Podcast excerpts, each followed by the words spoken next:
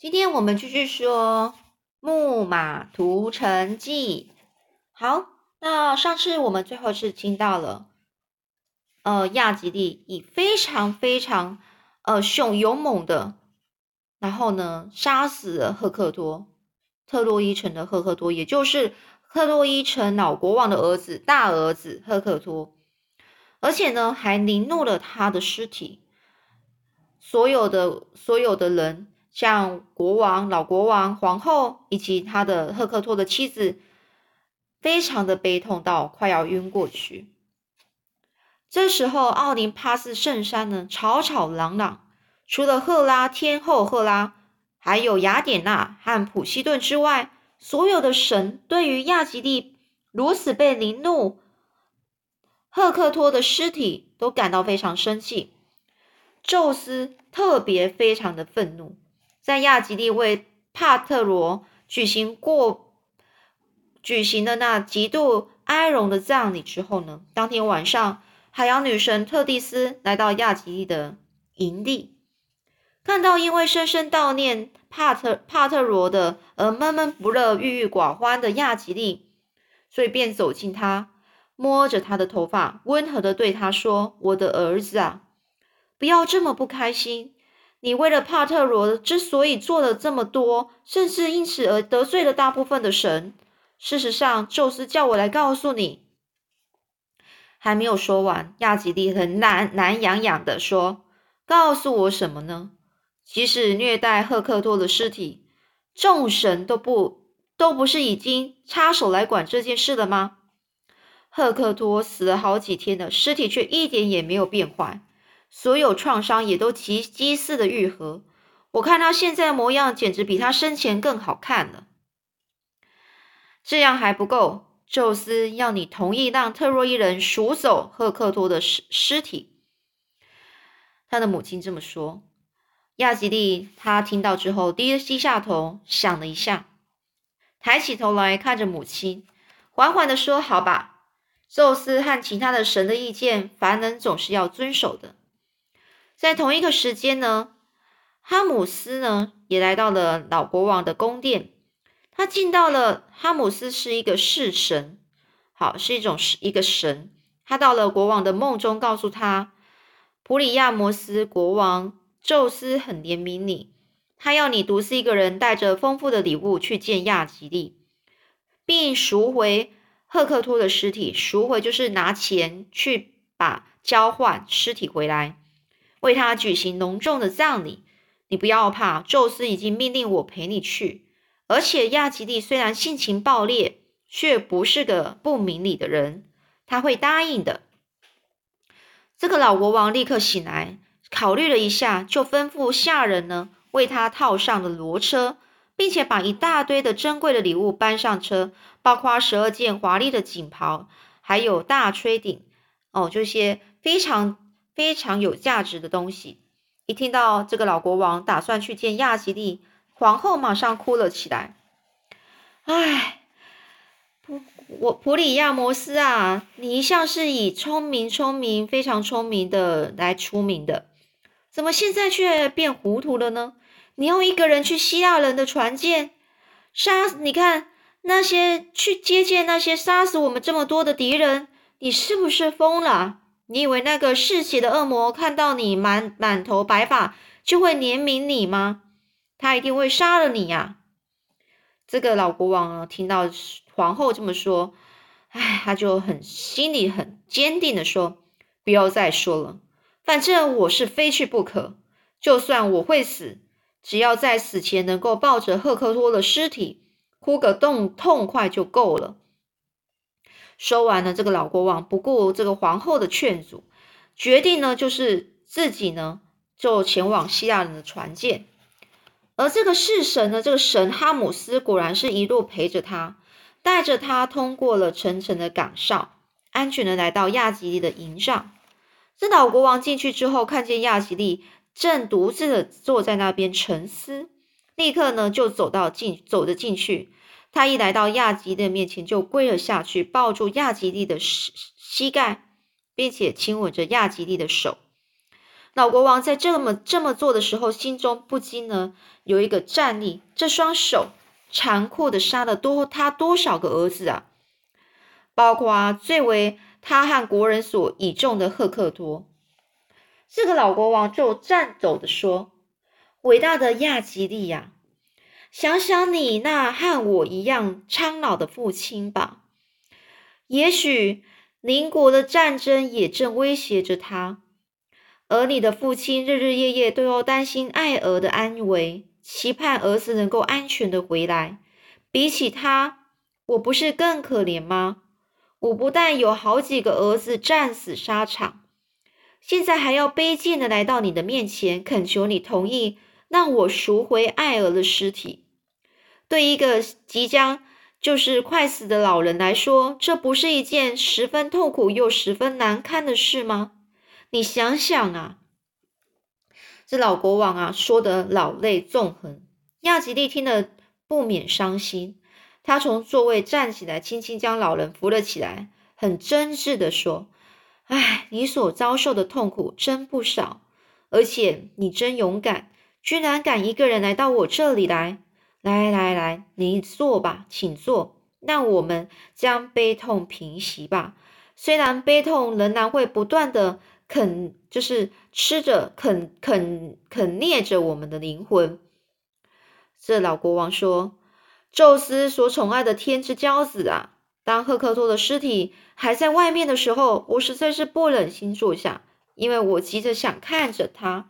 恳求你大发慈悲吧，收下我的礼物，让我赎回去吧。”亚吉利平静地说：“我会让你带走的。”我的母亲已经告诉我宙斯的命令了。在你带走赫克托以前，我想问你：你为赫克托办丧事丧事需要多少时间呢？我会这么问，是因为在这段期间，我将休兵，我不让战士去打扰你们。这个老国王很小心翼翼的说：“如果你允许我传统的礼仪来安安葬我的儿子，那么请给我十一天吧。你知道我们住在城里。”得到很远的山里去砍砍砍，呃，去砍，然后用火葬用的木材。因此呢，光是准备这个木材就得要花九天。接下来第十天是安葬，举行殡葬宴会。第十一天是建筑坟墓。因此到了第十二天，如果无法避免的话，我们就可以重新开战了。亚基蒂非常爽快的说：“行，那我就给你十一天吧。”那离开七大船舰之后，这个是神呢？哈姆斯他他是送着老国王一直到那个河边过去，才飞回了奥林帕斯圣山。而老国王呢，眉头一深锁，一路非常难过的叹息着。回到特洛伊城的时候，天才刚刚亮，所有人都还在熟睡，只有这个卡桑德拉公主。一个公主看见他们回来，公主登上宫殿的城城呃城垛，好这个城的地方，放声大哭。特洛伊的老百姓啊，快来啦，快来看呐，赫克托回来了呀！虽然回来的是他的尸体，在他活的时候，每次凯旋归来，你们都用热烈的欢呼来欢迎他。现在他死了，你们也该一向用他致敬呐。一一样要向他致敬啊，因为他是为了保护我们而牺牲的啊！这个极静的城呢，响彻了卡桑达这个公主的哭声，在她的叫叫喊下，每个男男女女、老老少少过来，很快的都从屋子里走出来，大家同声一哭。尸体运到宫殿之后，哭了最伤心的当然是安德，就是赫克托的妻子。他说了，赫克托。你牺牲了自己生命，却留下孤单的我，我该如何保护我们的孩子呢？连你都牺牲了，看来特洛伊注定是要被毁灭了。你的死造成我多么大的悲痛啊！你死的时候，我没能够握着你的手，你也没和没办法和我说一句话，一句话可以让我永远珍藏在心里，伴我度过余生的话。之后呢，这个安德就开始哭不成声了。听了他的哭诉，大家更加的悲伤，全部都哭成一团，连这个美丽的海伦也哭了，哭着说：“赫克托啊，在帕里斯所有的兄弟中，你是我最敬爱的一位。你从来没有对我说过任何一句重话，那还常常在别人责难我的时候为我解围。你这么一走，我等于失去了一位朋友，也失去了一位救助者。以后每个人都将更加嫌弃、讨厌我了。海海伦呢，是由衷的哭诉着，大家也跟着叹息不已，并且哭得更厉害。最后。老国王苍老的声音盖过所有悲痛的声音，他以非常严肃的的口气说着：“不要再伤心了，我们得赶快上山去砍伐木材。亚吉利他答应我在十一天之内不向我们发动攻击。我们必须在这段期间将我们挚爱的赫克托好好的安葬。”这眼看十一天的休战协定即将到期，特洛伊人呢，每个人惶惶不安呐。在为赫克托所举行的殡葬宴会中，曾经有几位长老开始起立发言，建议国王认真的考虑及早离开特洛伊这座城，这个即将注定被毁灭的城，直接就离开去安全的地方，一个没有希腊人的地方。也有人说。即使呢是这样，也太晚了，为时已晚啊！我认为我们还是应该立刻交出引起这场战争的祸首海伦，以及他从斯巴达带来的财富，然后想办法与希腊人谈和，这样我们或许就不必被迫离开祖国了。但是海伦的现任丈夫，也就是闯了大祸的那一个帕里斯，他这时候却痛骂的，呃。痛骂那一个提出这个意建议的人，真的是一个不折不扣的胆小鬼。帕里斯甚至恶毒的指责，这种人如果在战场上，一定会第一个临阵脱逃。全场一片默然。其实大家都知道，帕里斯是不管付出任何代价都不肯放弃海伦的。而基于对老国王的了解，在国王没有开口之前，每个人只能够低着头，假装沉思。不愿意在帕里斯的指责下再发表任何意见。就在这时候，一个卫兵匆匆的跑进来报告，他说：“艾提奥皮亚王梦龙来了。”好，就是一个王梦龙来了。这时候，大家开始想说，非常的意外。一直保持沉默的这个老国王终于开口了，他说：“各位，梦龙和他所率领的战士是应了我的要求。”专程前来救援我们的，我希望大家不要放弃我们的诚实。我认为，与其在别的地方过着可怜又可耻的亡国的生活，不如全体为了保护自己的家园而英勇牺牲吧。这时候，大家再度的开始没声音，静默着，每个人都心知肚明。老国王和难在很难过，在短时短时间内呢。从失去赫克托的打击中平复过来，在所以呢，在想法上自然是比较强硬。不过呢，梦龙王子呢能够来到，毕竟也带给大家一个新的希望啦。就好像有一群水一群水手遭遇了暴风雨，原本已经必死无疑，没想到暴风雨却奇迹般的停歇，甚至还看到了闪烁的星光一样。梦龙不但是这个爱。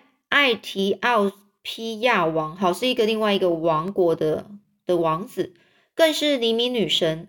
哦，黎明女神是另外一个神的儿子哦，武功高强，很有名。对于梦龙的到来，绝大多数的特洛伊的贵族还有长老都表示非常欢迎，认为有有了这个艾提奥皮亚人的援助，这个梦龙的援助呢，特洛伊人呢，最后一定是会胜利的。甚至还可以杀光敌人，焚毁敌人所有的船舰。但是也有些人担心，这些远道而来的这些这个梦龙的士兵呢，会被全数毁灭，或许还会连带使特洛伊人又陷入更大的困境。所以呢，这时候又会是怎么样呢？我们下次再说喽。